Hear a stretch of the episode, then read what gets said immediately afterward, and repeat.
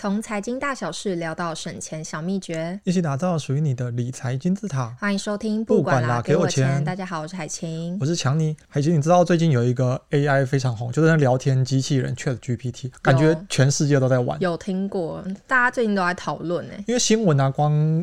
报道应该就有非常多了，那、嗯、你自己有实际去体验一下吗？呃，目前还没，目前工作太忙，没有时间跟他玩，还没有跟上这个潮流，所以在学校也还没有在校园变成一股旋风。好像没有听说。哦，因为你已经大四了，如果你现在可能是大一大二的话，你知道学校写那个报告，我上学的天数比较少，所以不需要叫 AI 帮你掰个一千字两千字。对，那个可能是大一大二新生在用的。那那个 ChatGPT 啊，最近真的很红，它是那个 OpenAI 这间公司发表的 AI 聊天。机器人，那其实聊天机器人很久以前就有，像我平常自己缴那个信用卡费啊，我可能有些小问题不知道，我也在银行上问那个聊天机器人。但这个 ChatGPT 它这么红，这么特别，就是它从呃去年底就是上线之后，然后它真的是上知天文下知地理，什么都懂。对，可以从那个外太空聊到行天宫。你问他不管是理组的知识、文祖的知识，你问他《三国演义》，你问他国际的政经局势，你问他写程式怎么写，他都可以答上一两句。真的有这么厉害吗？你自己？有用过，我自己有实际体验一下。我觉得它给我最大的经验就是它能够刺激我一些思考。比如我今天可能想要写一个故事，但我可能只想了一个开头。呃，小明今天出门，那今天天气很好，那你就叫他把下面全部打完。对，我可能跟他说，哎、欸，小明接下来可能会遇到一场车祸，那你的故事啊，希望给我科幻一点的，那他就给你一些建议。我觉得还不错，很厉害。我看那个新闻报道啊，就是美国有人用它去参加大学的法律系考试、医学系的考试，结果都成功通过这个教授的考验。你看这种专业的法律啊，跟医学的题目，他都都能答得上来。最让我惊艳的是啊，有人拿他去测验那个 Google 的软体工程师，叫他去应征，因为他不是真人嘛，所以就是把那个应征的那个笔试的题目给他写。结果有上吗？结果他真的有上了，而且你知道软体工程师那个年薪可是非常高，他算台币好像五百多万，所以。就有很多人说啊，那个 AI 之后可能会取代，他省了五百万。对啊，以后什么事情都叫 AI，那我们就可以少请很多人，那有些职业都会被取代。像那个前 Google 大中华区的总裁李开复，他就有提出有十加十个是很危险的职业，里面啊就包含了财经记者跟财务分析师。诶，那你就中了。跟我们这个节目其实也蛮息息相关的，毕竟我们节目也要停掉了。对啊，以后就叫 AI 来主持。哎，真的可能叫 AI 来主持。哎，你知道除了这个聊天机器人啊，现在是大 AI 时代，有那种专门画图的机器人，还有那个专门模拟人声音的机器人，有编曲的机器人，还有剪片的机器人。你等于一支影片，剪片的机器人，那我也要被取代。一个聊天内容都可以叫 AI 来搞定。那其实啊，我们今天就很好奇，现在这个 AI 啊，到底发展到什么样的程度？因为我们就是一个投资理财型的节目嘛，我们就把一些小问题投资。理财的题目来问问看 AI，看他会给我们什么样的答案。其实我还蛮期待，如果他讲的不错的话，那以后就用它来写我们的脚本。对啊，不然我们每次找资料，你知道花都要 整理的要死要活。以后就请 AI 来帮我们好了。好，那我们今天的人物设定就是大家熟知的小明。那他是应届的毕业大学生，北漂到台北做业务助理，月薪是三万二，就跟一般的年轻人差不多。那他租了一个小套房，一个月花一万块，餐费我们给他。一个月可以吃到九千元，其他的支出我们给他六千块。这个设定应该还蛮真实的，就是大多数可能很普遍。对啊，中南部的人，然后刚毕业来台北工作，薪水也不会太高。然后你知道台北住真的是贵死人了，小套房一万块应该算是很合理的价格，就是可能是个小小鬼屋。然后我们就把这些数据啊输入进去，那那个 AI 马上就给我们一些回馈，我们甚至没有问任何的问题。啊、他这样是要回答什么？他就帮你列哦，小明的收入一个月是三万二，那也有支出，他就很聪明的把套房一万块、餐费九千块、其他支出六千块都算在这个支出的行列，然后告诉我们说啊，那小明每个月可以支配的收入是七千元，那他的简单的数学是答对的，所以就是帮我们做一个总整理。对，那我们接下来就问他能不能给小明一些花费上的建议。问下去，AI 也是啪啪啪，马上就给我们了四个项建议。第一个，他建议小明可以控制餐费的支出，餐费目前一个月是花九千嘛，AI 说小明可以尝试自己做饭，很很贴心。那万一他不会做饭怎么办？那就没办法，可能要学，因为他也知道在外面用餐是比较贵的。更进一步的说啊，他建议小明可以在周末的时候，你就把那些东西一次买好，然后一次煮，诶，这样也可以省掉那个工作的。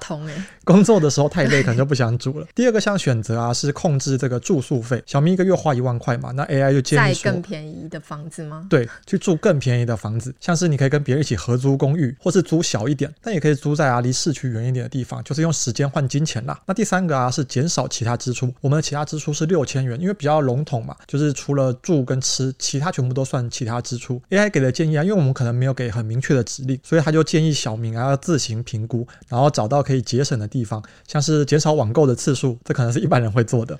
然后或者是搭大众运输工具。第四个啊，就跟前面三个有点不一样。前面三个都是教你怎么省钱，第四个还是教他开源，就是怎么样赚钱。他建议小明啊，就是可以在放假的时候，或者是下班的晚上，去找到额外的打工的机会，像是卖一些手工艺品、送外卖。好像比较适合手工艺品，可能因人而异，就是不是大家都会做手工艺品。这个好像有点跟不太上时代，因为现在台湾已经不太流行做手工艺品来卖，可能只会有老街上面才看得到。除非小明真的是有一双巧手，或者是他有特殊的技能。但是综合以上他给出的建议，我觉得小明可以找到方法去减少开支，还有达到财务平衡。而且我觉得他能立刻统整出四个方法，我觉得已经还蛮厉害的。那接下来我们又在问他，如果我们想要长期投资的话，他能够给小明什么建议呢？立刻啪啪啪给出一堆一堆答案。对，给了五项建议。第一个是建立储蓄基金，我看了这觉得比较像是就是紧急预备金啦。我们就把钱存在另外一个专门的账户。他有建议啊，可以存在高利活存的账户里面，跟我们讲的很像，跟我们前几集的建议一模一样。他可能有看，不管啦，给我钱。那第二个啊，就是投资基金。他认为不管是股票或者是债券型的这些金融商品啊，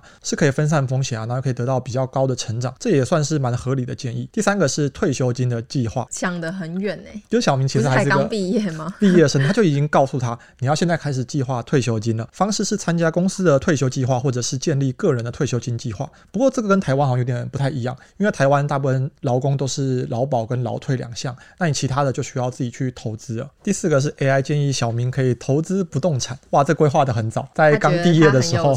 对，不过以长期来说啊，不动产确实是蛮保值的，尤其在台湾，像这种精华区啊，是寸土寸金，应该很多人都只后悔。年轻的时候没有多买一些，前面几个啊都是跟投资理财有关。第五个稍微有点不一样，他是建议小明可以学习财务知识，毕竟要充实自己才有办法管理金钱，这也是很正确的。综合以上他给出的建议，小明可以选择不同的投资工具去增加他长期的财务。那同时他也跟小明说，记得要在投资的时候控制风险，还跟他说应该要不断的学习去增进自己的知识。我觉得他给的方法还不错。对，因为我们问他问题的时候，就是一个空泛的。长期的投资建议没有很明确的定义哦，你十年或者是接下来应该先做什么，再做什么？那他给的这些建议啊，当然我们可以再继续问 AI。例如我对不动产有兴趣，我应该问 AI 说，诶，我的不动产可以怎么选啊？继续逼问他。对，或者我想要增加财务知识，我可以从哪边下手？小明就是要打破砂锅问到底。那因为我们节目有做定期定额，我们就想说来问一下，他觉得我们这个计划是不是好的？所以我们就一样啊，搬出小明说他打算投资 ETF，投资的四档标的是元大台湾五十、元大高股息、国泰永续高股息跟富邦台五十，那其实就是我们在定期定额的标的，公器私用一下。对，那他告诉我们，就是其实选择投资 ETF 是一个还不错的选择。他告诉我们应该要分散投资啊，长期持有，还有适时的去做一下调整。就例如说，如果发现市场已经出现明显的下跌，它可以进行相对应的调整。他还有提醒我们应该要注意费用，例如管理费啊、交易费等等的。我觉得他也没有跟我们讲说好不好，可是他有跟我们讲一些风险。我觉得他回答整体来说没有太大的问题。但就是比较像是讲干话啦，因为他给的是一个很大很空泛的建议，他并没有针对我们零零五零、零零五六、零零八七八跟零零六二零八去分析。例如他说这个分散投资，当然我们都知道分散投资很重要，可是这四档 ETF 啊，其实都不是单一主题型的 ETF，像它并不是基因科技啊，不是卫星啊，不是半导体这种集中单一产业，那可能风险就比较高。那我们这种例如零零五零跟零零六二零八，它是比较偏市值型的，理论上是有一定的分散性的，所以总结来说就是有点小空。对，所以我们又继续再问一下他对于这四档 ETF 有什么特色？那我们整他帮我们整理出来，就是零零五零是台湾代表性的 ETF 之一，它的指数包含台湾上市柜的五十家大型公司。那他也说零零五六是一个配息型的 ETF，它追踪的中型还有大型高股息股票指数。那零零八七八他也说是一个配息型的 ETF，包含国内上市的股票，它的配息率都还不错。那最后一个零零六二零八，他也告诉我们。就说它的优势在于它是一个相对低费用的 ETF，可以提供较高的投资回报。基本上，我们就希望 AI 去分析一下这四档 ETF，看看我们选择的标的到底好不好。他给出了一些小档案，我觉得有个问题就是他这个资讯啊包含着错误的内容，所以哦哪里错？例如这个元大台湾五十零零五零啊，它追踪是台湾五十指数没错，但是它并不包含上市柜的五十家大型公司。台湾五十指数啊只投资上市的公司，所以这是一个蛮明显的错误。嗯、那另外像国泰永续高股息零零八七八，它投资的并不是高股息指数。再来，国泰永续高股息，它追踪的不是高股息指数，而是 MSCI 台湾 ESG 永续高股息精选三十指数，这也是个蛮明显的错误。所以对使用者来说，在跟 AI 对谈的时候，还是需要具备一些基础的知识，不然你可能被它糊弄一下，然后就觉得哇，AI 讲的真好，然后不小心吸收到错误的资讯，还是要仔细抓错一下。那我另外还有发现，像他说元大高股息啊，优势可以获得相对稳定的收益嘛，因为持有的公司分红相对稳定，这一点啊，我觉得其实并没有正相关啦。因为像零零五六，它是以配息为主嘛，如果我们回头看它过去上市十五、十六年，整体平均来看啊，殖利率是有个五趴多。算是不错，也是高股息没错。但如果一年一年去分析啊，它有些年度是配不出股利的，所以到底能不能算是稳定，这需要打一个问号。所以是不是说零零五六它的分红相对稳定，收益就相对稳定，这是需要再仔细研究的。所以我们就再继续逼问他，就是能不能真的帮我们选出值得投资的一档股票？因为我们跟所有听众一样，我们都想要知道 AI 如果只投资一档 ETF，它会选什么呢？AI 毕竟这么聪明，它看了这么多资料，应该有知道哪一档对未来是比较好的吧？所以我们就接着追问啊，我们这样的投资有没有调整的空间？结果 AI 又继续讲它的干话，他把刚刚那四个分析又重新讲了一次，没有答案，等于没有选。所以我们又再换一个方法逼问他，我们就说小明决定只投资一档，那应该要选择哪一档？他还是不告诉我们答案。所以我们又试着换一个方法，再问，对，再问他，如果只想要专注一档，投资哪一档比较好？或者是可以排除某一档，如果他真的不想选，我们排除一个，四个删掉一个，至少就少了一个，还是有一个答案。那他就跟我们回答，如果你自己的风险承受能力是比较好的话，那他回答我们就是说，如果小明他是偏好稳健投资，你可以选择零零五零或是零零六二零八。那如果你是追求股息收益的话，你可以选择零零五六或零零八七八。至少他有帮我们分别归类，就是一个是稳健投资型，一个是股息收益型。小明看是比较偏好哪一个，可以再继续追问他。不过我们觉得啊，他好像没有明确的说，哎，我就是应该投资哪一档，所以我们只好再继续问他。我就说啊，小明现在是应届的大学生，我觉得年轻人嘛，理论上可以承受比较高一点点的风险，那应该可以排除哪些 ETF？结果没有，AI 认为小明的风险承受能力比较低，比较低，所以我们又继续问下去，就是一定要逼他讲出一档为止。逼到底。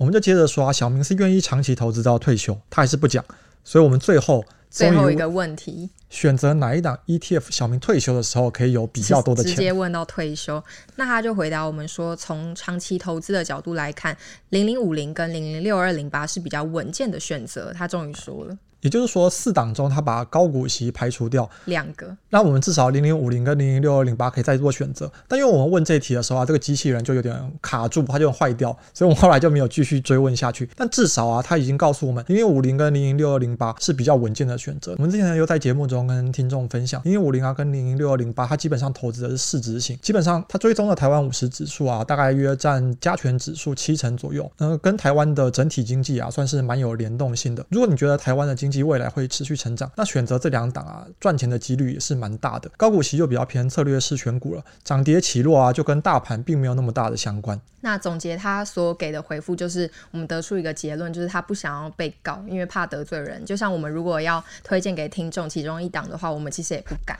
我们都是想两档或者讲四档。对，诶，所以我们也得到了这个 AI 的真传。AI 可能有一个自我保护机制，因为假设他今天说，诶，零零五六可能投资了。未来二十年会大赚，结果如果不小心赔了一屁股，那依照台湾人的民族性，绝对会告，绝对会去告他的公司。你知道前阵子不是那个航空股啊，因为大起大落，就有人组了这个自救会。前几年啊，那个海运股也是有这个自救会。那如果在 AI 推荐了，那一定会成立这个 AI 股民自救会，然后去上街抗议，要政府去裁罚他，或者帮我们讨公道啊之类的。对，所以他还是蛮聪明的，建议大家可以自己去玩玩看。